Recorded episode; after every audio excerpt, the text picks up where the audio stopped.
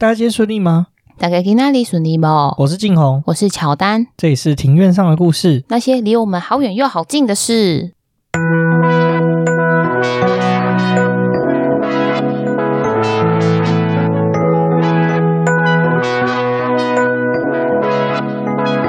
过历史、电影、书籍、风土，带你进入那些看似很远却其实离我们很近的事，在这里扩散你我的小宇宙，还有那些故事所延伸出的观点。本节目透过 First Story Studio 上传，Google 搜寻 First Story 了解更多。今天录音的时间是十一月十四号下午四点十分。嗯，这个天气非常的舒服，很适合泡温泉。对，今天有点冷冷的，大概十八十九度上下吧。希望不要再冷下去了。对，但不过我们这个礼拜没有泡温泉，这礼拜做了一件蛮重要的事情，就是把我房间的插座通通换过一遍了，因为旧的插座实在太丑了。但你在换插头的过程还发生一件恐怖的事情哦，对啊，我们弄一个不小心修怕灯，就有火花。对，你还以为你爆炸了，我以为你在玩仙女棒，因为那火花真的很大。对，是有一点大啦。那为什么会发生这个事情呢？是因为说，因为我们住进这个房子大概二十多年了。这个线路跟插座呢，从搬进来之后是从来没有换过。那我要自己换的时候，发现说它的那个接地线跟火线，呃，不是接地线，它的中性线跟火线呢，跟一般的插法是有一点相左的，导致我在换插座的时候，那个线路就要变不太一样，导致说在变换的过程之中呢，不知道为什么，就是因为这个原因呢，导致修怕点。我那时候心里想，就觉得说，哦，好险你爸在家。换真的太危险了。对，因为那个时候我们换到一半，发现修怕点之后，我就找我爸求救了。然后我爸就跑过来，他就看应该说啊，这个又没什么，然后就这样弄一弄，弄一弄，弄一弄。后来我们成功还是把电成功全部都接好换好了，然后房间的灯也都会亮了。我差点以为你房间的电灯从此就一蹶不振，没办法开了，是没有那么凄惨啦。但总而言之呢，就是也告诉大家说，如果要在自己家里换电的话，请大家要小心啦。至于为什么会发生这种惨剧呢？事实上呢，我就在 YouTube 上面随便影片看一看之后，就开始作业了。其实现在真的是很方便，如果你有不知道的事情呢，不是 Google 就是上 YouTube 去看影片。对，我这边推几个关电有关的节目啊，就是水电爸爸跟弱电通。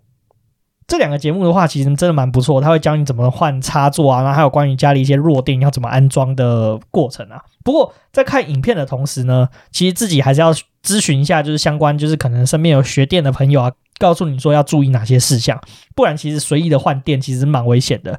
像理论上，其实实际上比较好的。做法是在更换这些电的。时候呢，你其实都要把所有的总电源开关给切关闭。这样你才不会造成自己被电到的这种结果啦。同时呢，也准备就是所谓的三用电表去量这个电，确保说这个是在安全的情况下施作，不要像我这样子弄一个不好修怕点，弄得惨一点，搞不好全家跳电，甚至电器坏掉都是有可能的事情。我在想，是不是应该要戴一个什么布手套之类的去做隔离？因为你好像会一直冒手汗。哦，对啊，其实最好的做法是要戴橡胶手套啦。哦，不是布的，是橡胶手套。对，橡胶，橡胶其实有才有绝缘的效果。哦，好，那我觉得你下次应该要准备好几双放在房间里面。对啊，以防你临时起意又要换东换西。没错，但最好是你爸在家的时候你在操作会比较好。你这样讲的我好像很没用一样，因为还在训练中。好啦，总而言之，我还是顺利换完了插座啊，而且我把旧的插座，因为旧的插座很丑，我们终于把这个旧的插座换成这个 Panasonic 的这个星光系列。哎，我没有收叶配啦，但大家都知道说现在比较新的建筑都会用这个系列。整体而言，面板看起来就比较清爽漂亮了。我最近的话呢，我在图书馆借了一本很不错的书，我想要推荐给大家。它的书名是《台湾老街历史漫步》，台湾的记忆，台湾的历史。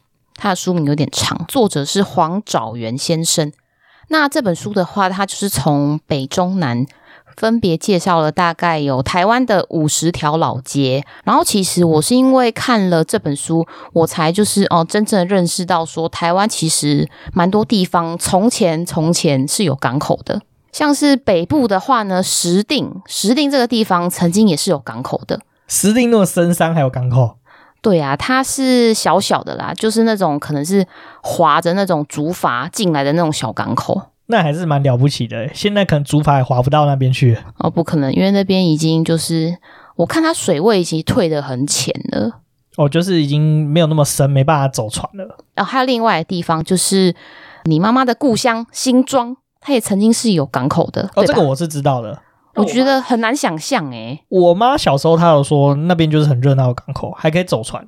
哦，对，就是新庄老街也是一个就是有历史脉络的地方。那下次有机会再带你去看看那个港口的遗迹啊。其实河堤里面以前那边就是港口。据我妈说法，以前河堤还没盖起来的时候，是真的有人在那边走船的。哦，当然好，我最喜欢出外景了，可以就是走跳，然后吃吃喝喝。好了，讲到出外景啊，就跟我们这集的主题其实是有关系的。记不记得我们在上一集 EP 五十一中介绍了这个江阿星？我们有提到说，我们国庆日的时候去了北浦一趟，北浦老街还有江阿星洋楼这个地方。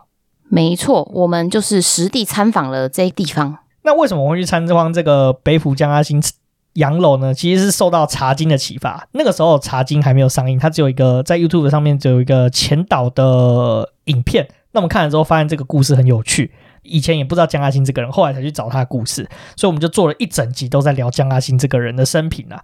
不过呢，今天我们要把目光放到另外一个地方，就是江阿星先生所盖的一个非常知名的建筑物，也是北浦现在知名的地标，叫江阿星洋楼。它现在是新竹县的限定古迹。我们在讲江阿星茶楼之前，我一直讲成茶楼。你这你是多想喝茶？他就做茶的嘛。好啦，那没有听上一节听众朋友的话，应该也想知道说江阿新到底是谁呢？那我们这边来简单介绍一下江阿新是谁呢？江阿新的话，他其实是北埔知名这个金广福垦主江秀銮的后代，基本上呢是当地的望族。那同时呢，他在日治时期的时候经营茶厂，一直到战后他都还有在经营茶厂，而且他茶厂的生意做得非常非常的大，他被誉为是茶虎。大生意最兴盛的时候呢，他自己就在那边盖了一个洋楼。嗯，他这个洋楼，因为由于他生意越做越大，所以说他盖这个洋楼是为了要可以接待外宾，然后并且作为居住的住所。对，没错。那关于江阿星这个人的生平的话呢，我们建议你去听我们前一集 EP 五十一，会对江阿星的生平会有更详细的介绍哦。对，他是一个北埔的传奇人物，明明就是可以好好的当个富恩代。但却要就是打拼搞生意。好，那我们来先介绍一下这个北浦的老街啊。我们有提到嘛，我们国庆的时候去了北浦老街走一趟啊。你对北浦老街你有什么印象？那边哦，就是有很多好吃的客家食物，有还有一种很酷的饮料哦，擂茶。客家擂茶，擂茶基本上就是谷物大集合哦。对啊，它有几十种谷物加在里面吧？对。我记得很小很小的时候我喝过啊，但老实说，我对擂茶的味道，我自自己是没有特别的喜欢啦。我觉得它很健康，我随便讲几个哦，它里面就有加了绿豆、红豆、白凤豆、黑豆、小米、米豆、藜麦、大麦、燕麦、荞麦，听起来真的是很健康的。我觉得你爸应该会喜欢哦。他可能会说那个太油，因为都是坚果。哦，那可能只能喝个一百 CC 哦，对对对，对，对，就差不多。这是他的说法，应该是这样子。好了，我们再回到北埔老街啦。北埔老街的话呢，其实它真的是近十几年来才又在重新比较活络的一条老街啦。它最早其实出现在清朝的时候，它是北埔当时是最热闹的商业中心。那为什么北埔老街会出现呢？其实这跟北埔的历史是有一点关系的。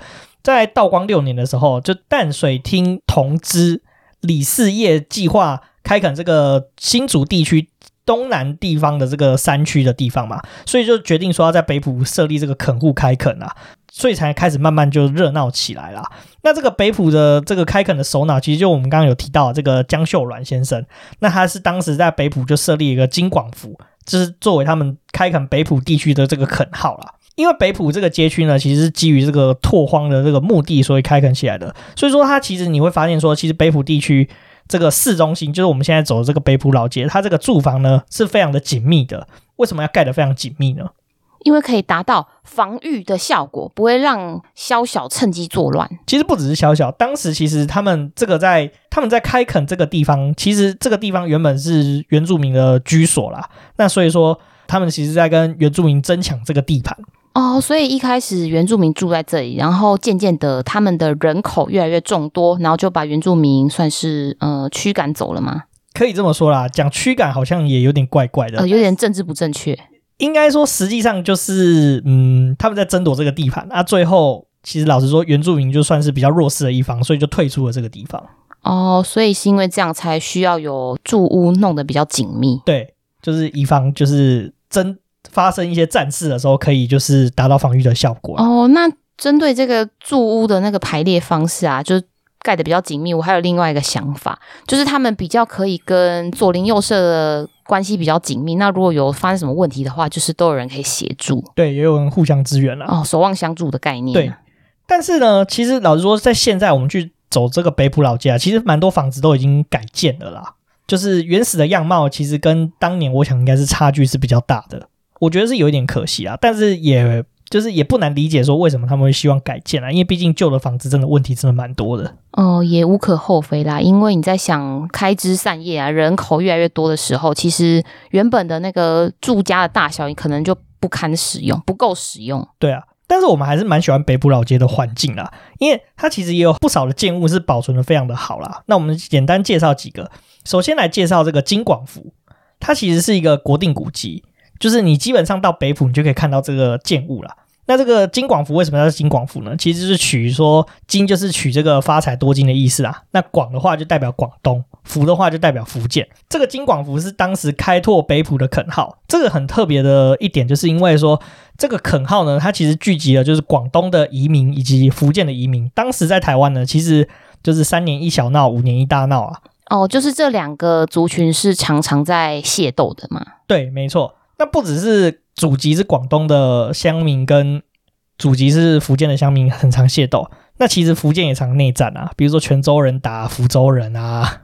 哦，你说他们的往内互打吗？对，往内互打。哦，有没有觉得以前那时候移民其实蛮战斗民主的？生存真的是非常的不容易。对，那它是一个很像是。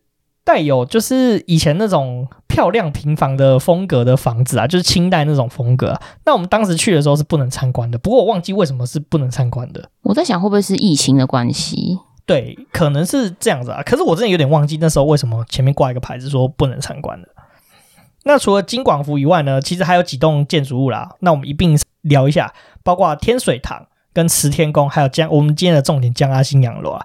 那我们首先再来聊聊这个天水堂啊。天水堂的话，它也是一个国定古迹啊。那国定古迹其实就是代表说，它的古迹的位阶是最高的。它是从清朝末年落成至今，保存的非常完整。那这个天水堂呢？实际上，它就是江秀銮的曾孙，就是江少主的故居啦。那至今的话，还有江家的后人是在中间居住的。所以说，其实它是国定古迹，然后而且还是有居民居住在里面。所以说，这个建筑物呢是有生活痕迹的。但是有生活痕迹就代表另外一件事，就是你不能参观。我觉得这件事情非常的酷诶，就可以跟人家说哦，我家住在古迹里面，这很秋诶。我觉得这真的是很特别啊！就是对江家的后人来说，应该是蛮特别的一件事。对，那对我们一般平民老百姓来说，也是一件很酷的事情。哇哦，你家在古迹。再来聊的是，刚刚我们有提到这个慈天宫嘛？那它的等级就是限定古迹啊，就代表说它是代表这个县的古迹啊。那这个慈天宫呢，其实就是北埔的信仰中心，那里面是供奉着这个观世音菩萨。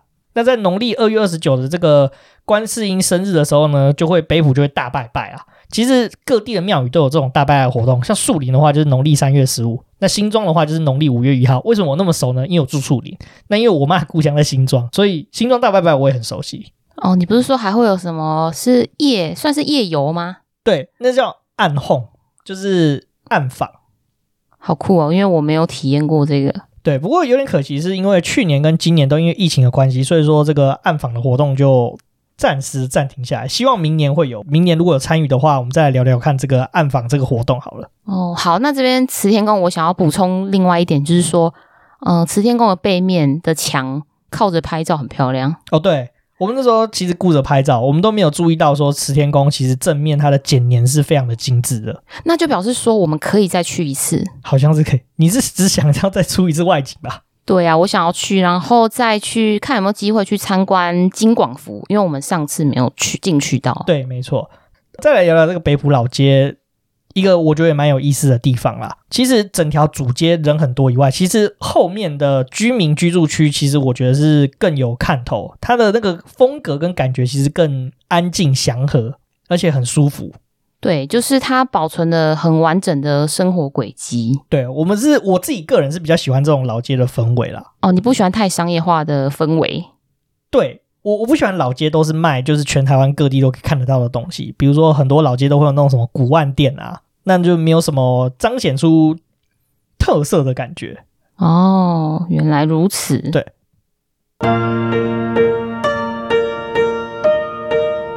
那我们再把话题绕回来。那天呢，其实我们主要的重点就是参访这个江阿信的洋楼。没错，然后我们还特地就是在他的导览时段开始之前赶快进去。对，介绍一下这个江阿新洋楼这个参访资讯好了。它是每周一的时间会休馆，然后入场费门票是一百元。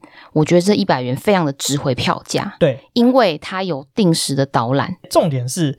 这个一百元入场费，我觉得真的不算贵，尤其是听过这个江阿星洋楼的故事之后，就可以理解说为什么他收一百元了。其实这个洋楼就跟博物馆一样啦，它就是周一休馆，所以大家周一不要白跑一趟。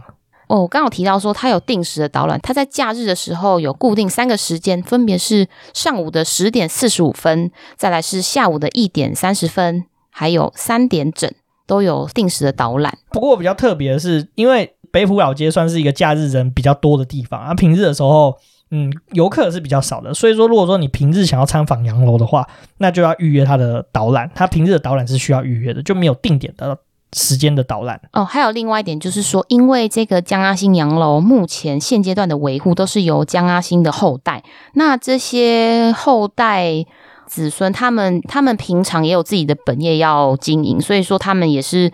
主要是假日比较有空，才可以过来这边去做导览。好，那我们来进入到洋楼的介绍。我们一直吹捧这个洋楼，不能说吹捧，我们一直呃，就是大力的赞叹洋楼。对，那是到底是为什么呢？我们来简单的介绍一下这个洋楼啊。它其实，在二零零三年的时候就被列为新竹县的这个限定古迹啊。因为这个时间也蛮久了嘛，它中间也经过一段时间修复。那在二零一八年的时候修完成修复，并且由这个江阿星教育基金会去统筹营运的这个事情，就是洋楼的营运啊、开放啊等等的。那这栋洋楼呢，我们刚好提到嘛，这个洋楼的主人是谁？江阿星本人。对，江阿星本人是当时北浦的这个茶商巨家，那是由他所拥有的，并且呢是由当地就是新竹地区在地的建筑师。彭玉里所设计建造的，那这个彭玉里的话，他是竹东人。这个洋楼是新建在这个一九四六年，并且耗时三年的完工，盖的蛮久的。说实在，哦，三年算久了，我以为算快了，因为他从零到有一那么大的房子。但是三年以现在的观点来说，是算是盖的没有那么迅速了。哦，当时是在北浦是少见的一个建筑的样式啊，因为当时的建筑比较少是那种西洋式的风格啊。再来的话，它其实不只是西洋式建筑，而且还是巴洛克式的建筑。那巴洛克是代表什么意思呢？巴洛克其实就是对称的意思。所以说，它的所有建筑，不管是里面的这个房间的格局设计，还是外面的格局设计，其实都是左右对称的。然后做工也是十分的精致。对，在当时，因为江阿星算是当地非常非常有钱的一个望族嘛，所以说他盖这个洋楼的时候，就参考了非常非常多的资料。也盖得非常的华美，甚至用的石材啊、木材都是在当时都是一等一的。那个当时呢，这个彭玉建筑师在盖这个洋楼之前呢，他参照了非常多的不同的这个建筑。他当时呢是在台北还有新竹去各地去考察，甚至还参考了这个日本的杂志，而设计而成现在这个洋楼的样式。也就是说。这一位建筑师，他吸取了各地的优点，然后完成了这一栋洋楼。所以，在这个洋楼所用的建材啊，以及木材啊，都是在当时是一时之选。它的围墙是来自于这个北投的七里岸。哦，七里岸石。对，唭哩岸就是北投一个捷运站啊。那这样很麻烦，因为很远，而且当时的那个呃陆路运输也没有像现在这么发达，也没那么方便了啊。而且你看，它可以从北投运这个唭哩岸石过来，就代表说它的财力是有一定的。当时呢，它内部是大量采用这个木构，就是木头的结构啦，大部分是取材于他自己经营的这个林业所产出的木头啦，包括就是有这个乌心石啊、桧木啊、樟木啊、桦木、榉木、香杉等等木料，就是交错在运用其中啦。我们都知道台湾的桧木是真的非常非常非常的昂贵的，所以就知道说。这个房子的建造真的是所费不赀。这一个洋楼建成了之后，就在当时作为江家的招待所以及自宅居所。对，所以当时的江家的家人是有居住在这个洋楼里面的。同时，他也作为就是江家当时因为有经营生意嘛，那就当做就是招待客户的一个招待所，所以客户来其实就会在这个洋楼用餐啊等等的。这个居所的部分就特别有意思了，这个就要聊到我们就是在这个洋楼导览所见到的事情。我觉得这个导览是非常非常的魔幻啊。其实我也是为什么觉得说这个洋楼非常非常值得大家走一趟的原因之一，就是因为真的实在是太有意思、太有趣了。居然是由江家的后人亲自导览的哦！这件事情真的非常非常非常的魔幻啊！那为什么会说很魔幻呢？你你有一种感觉，就是说，哎，亲自有曾经居住在这个地方的人跟你聊聊，说他在这种房子发生了什么样的事情跟往事，我觉得是非常有意思的一件事情啊。对啊，就是借由江家后人在这边生活过的经验，可以得知当时的荣景。对。我们其实也不希望说在这边透露太多我们在导览里面所听到的内容，因为我觉得这是需要大家去到当地去实际去感受这个，大家自己去感受会有更深刻，会有更不一样的想法。对，没有错。那为什么我们觉得这个导览很魔幻呢？我这边觉得还有一点就是说，当时为我们导览的是一位廖女士，廖女士她是江阿兴先生的孙女、外孙女。她可能就是会针对说，例如她看到，嗯、呃，家里面可能有有一台钢琴，他觉得说，哦，当时他是在什么时候弹过这个钢琴？然后弹钢琴的同时有多少的宾客啊？然后当时的情景是怎么样？其实廖女士她都会描述的很清楚，让你可以就是，呃，去想象出当时的那个场景，对，很身临其境的感觉啊。所以我觉得亲自去听导览是非常值得的。对，有叙述一下说，哎，他这个建筑物的一些历史啊，还有他在这边生活的轨迹以外，其实我觉得最一个重点就是，你记得我们在上一集有聊到一件事嘛，就是后来江阿兴其实有破产，那永光公司宣布结业，家中有遭遇家变，他们当时所有的家产大部分都遭受到变卖嘛，包括洋楼这栋建筑物，其实当时也是遭到抵押。被台湾的土地银行给拿走哦，不是，我记得是合合作金库吧？哦，合作金库，对，它是抵押给合作金库，抵押给合作金库之后，中间其实经手给很多不同的单位啦，那包括就是台湾的星光集团。哦，对，因为星光集团的一位。我记得是吴先生，他就是本身对这个江阿兴洋楼也是有兴趣的，后来也有建立一个金广福文教基金会，然后再管理这栋洋楼。对对对对对，但是江家的后人其实都还是对这个洋楼是非常的有感情的，所以其实江家的后人后来有听到一个消息，就是这个洋楼后来要拍卖，江家的后人其实就凑了一笔钱，就把这个洋楼给再买回来。我觉得这个故事真的非常的励志。对啊，这真的是一件很感人肺腑的事情诶，而且尤其是站在这边跟你导览的这位女士，从她口中讲出这段故事的时候，你会觉得特别的激动，特别的有感觉。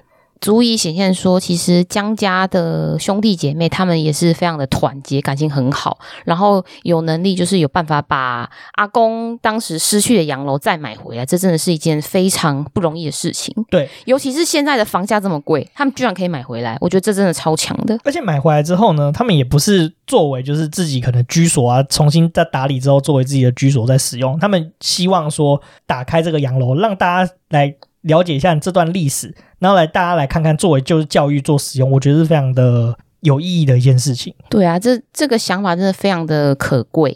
而且我觉得说我很有印象一件事，就是说我们在导览，他们还看到一件事情，就是我们刚好提到嘛，家中巨变嘛，所以他们就连夜要搬到台北。其实在这个导览的时候呢，廖女士在讲这一段过程之中，真的是非常非常的惆怅。而且家中其实不只是呃建物被。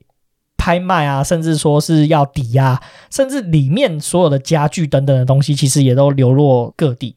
对，就是可能送给别人，送给别的亲戚，或者是就卖掉。我这边也要特别聊一个事情，就我觉得我们很有印象啊，就是洋楼中那个廖女士当时在带导览的时候，她其实有特别讲的一个花瓶吗？应该说，当时放在家中客厅的一个装饰品，那个装饰品就有点类似花瓶，但是就是一个摆饰，它是一对的。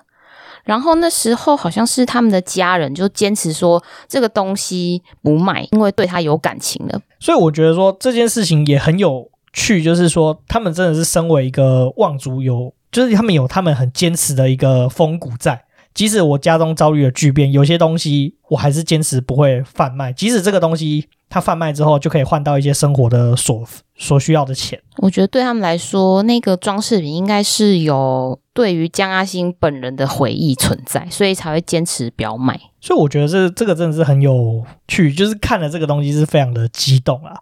我们刚刚前面有提到说，为什么我们觉得这一百块非常值得？他们家里的后人花了一大笔钱。去把这个洋楼买回来，然后重新整修以外呢，他们甚至后来就成立了一个基金会，就是营运这个洋楼了。基本上，他们营运洋楼所有的资金都是从他们的这个入场费而来的。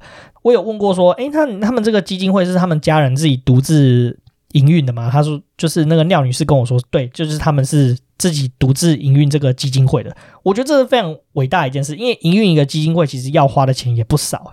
嗯，对，这个过程应该是非常的辛苦。对啊，你看嘛，就是营运一个基金会，可能有行政费用啊，然后等等相关的费用，所以其实是相当的不简单。他们愿意把洋楼的门打开，然后让大家来参访导览。而且其实老实说，很多民众进来啊，就是看看的话，其实房屋都还是会多多少少都会有一些受损。他们其实还是要中间还是有有一些维修的支出产生。对啊，对啊，对啊。洋楼的场景其实也是在茶金。电视剧里面也是非常非常重要的场景啊。呃，老实说，其实，在聊这一集之前啊，我是想要看过这个第一集跟第二集再来讲。不过中间遭遇了一些小小的 trouble。录音的时间的前一天，其实就是第一集跟第二集的首播。不过因为有一些原因，所以我们没有办法收看。那后续，因为我们知道这个戏剧都会上这个串流平台，我想说今天下午要点开串流平台的时候，才发现，哎，串流还没有上，是有点可惜。所以我们还没看过第二集。不过。昨天我刚刚哦有抽空，有转到稍微看了五分钟、十分钟左右，发现洋楼是真的是一个很重要的场景。然后还有包括了这个大溪的老茶厂，我有看到的场景有这两个。然后还有就是，你记不记得我们在去年也是差不多十月左右的时候上了一个集数，就是清泉部落讲张学良的故居。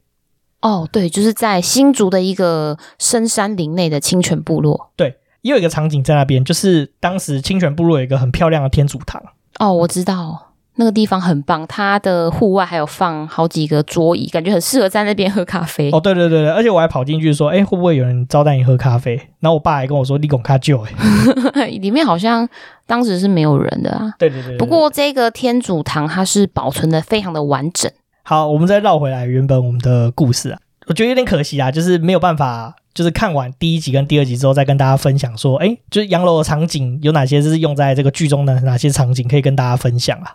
我觉得不论有没有看过《茶经》，我都还是希望大家可以去江阿新洋楼参访一趟。我觉得非常值得的，值回票价。然后参访完之后，可以在旁边的北浦老街吃吃客家美食。大家都到新竹一趟了嘛，一定想说，哎，你在新竹可能逛到四点五点，那晚上要吃什么呢？我们也在这边推荐一间新竹市区的一间很好吃的南洋料理，叫艳丽。艳丽这家店非常的酷哦，它是。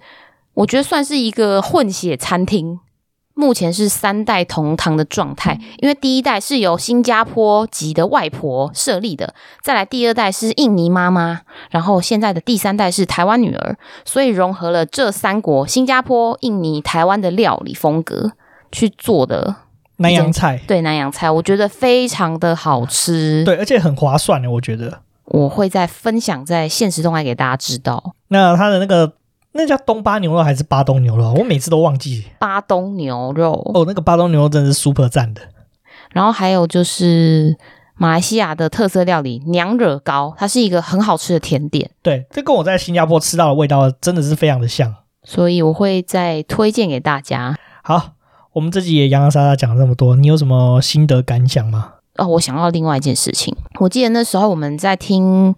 廖女士的导览的时候啊，她特别有提到说，呃，其实她阿公江阿星先生，他对于这些遇到这些巨变，他好像也没有就是跟特别的跟后人后代们子孙讲些什么，他只有一个愿望，就是希望他的后代子孙可以受到良好的教育。这件事情我觉得也很值得我们去思考，就是江阿星其实他这个人生算是大起大落啊，身为地方望族。那也成功经营了一番的事业，最后在事业倾倒之后呢，他还是维持了一段的风骨。除此之外呢，他也留给家里的后人有一个很重要的家训，就是不管再怎么穷困，教育都是最重要的一件事情。对，我觉得这真的非常重要。像是我们了解到的这种望族的世家，好像都对教育这一块是非常的看重的。对，所以这也是我们也很想希望说重视的价值，就是在台湾来说，其实教育真的是可以带给一个人命运上很大的变化。很大的转折，这我觉得是一件，也是一个我们学习到的事情啦。同时间，我们也很感动，就是这个洋楼的故事，嗯，很少有这种机会，一个古迹，然后你可以进去参访，那参访的人又同是在这个古迹有居住过的人，那去讲述他的一些历史脉络啊，甚至他在生活的轨迹。我觉得其实对我来说，我很喜欢参访这种地方，就是因为说，我认为古迹不应该是只有它的形状跟外面的建筑。最重要的是它的内在是什么？它有没有能够带出这个地方的脉络跟文化，让我们去了解以前的故事？是的，而且我觉得除了拍拍照片之外呢，就是去深入的去了解古迹的历史，我觉得是会带给你有更多不一样的想法。对，我们不是很常在聊说，诶，我们是不是都不够了解自己？这就是一个非常好的机会，就身临其境，就完全是一个沉浸式的体验。嗯，我觉得可以在。讲你的那个 slogan，越在地越国际。其实台湾，我们台湾本身是有很丰富的文化底蕴可以探讨的，只是说好像还没有那么多被看见的机会。但我觉得我们要持续努力，而且我觉得台湾在那个年代是一个非常有趣的年代，尤其是明一九四九年，就是当时国民党转进到台湾，其实那是一个非常非常特别的年代，融合了很多外国人。大家居民所讲的话语，我觉得台湾在当时是一个非常国际化的地方。对啊，真的是什么样的族群都有诶，真的是很好玩、很有趣的一个时代。所以大家要珍惜这些故事。对啊，我就在想，嗯，我的阿公阿妈他们是有被日本人统治过的，然后再来就是我们的爸妈也有遇过戒严的年代。我其实没有办法想象晚上出门的时候还会被警察抓走这么恐怖的事情。对啊，拥有真的非常多珍贵的遗产，我们也一直希望说，就是可以 share 这些故事。没错。好了，我们洋洋洒洒今天讲了这么多了，欢迎到我们的 Apple Podcast 打新评分加留言，还要分享给你所有的朋友。哦如果说你不是用苹果的用户的话，你也可以到 Mixer Box 上面留言给我们打气哦。对啊，发现最近蛮多听众会在 Mixer Box 上面留言的，我觉得很棒哎，我希望可以多跟你们有一些互动。这边我们要 shout out 一个留言，就是老外。老外在我们上一集江阿星的那一集中有留言，他说：“谢谢你，让我们多了解一些故事。”哦，不客气，不客气。再来就是推荐你们追踪我们的 IG 账号是 Story on the Yard，可以在放大镜搜寻庭院上的故事。IG 上面会有我们的生活动态啊、Podcast 推荐以及书籍以及推荐啊。那我们这边也在 shout out 一个节目，就是我们的好朋友 Jerome 的旅行热炒店。他在最新的一集是有聊到这个西印度群岛，他有稍微聊到跟我们这个汉密尔顿这一集有一些关联。他这个详细介绍这个西印度群岛关于黑奴的部分，也欢迎大家去听哦。对，我觉得黑奴的故事其实也是一个非常丰富的，对，很值得大家去听。我觉得黑奴是真的是很有意思的一部分，他们是这世界上。少数就是没有根的一群人，没有办法找到根的人，这有机会再来聊聊这个故事。好的，没有问题。目前的话，还有 First Story 的技术支援，我们有语音留言的功能喽。那也欢迎，就是你们语音留言给我们，我们同时也会在节目上回复给你们哦。那我们就下次见，拜拜。拜拜。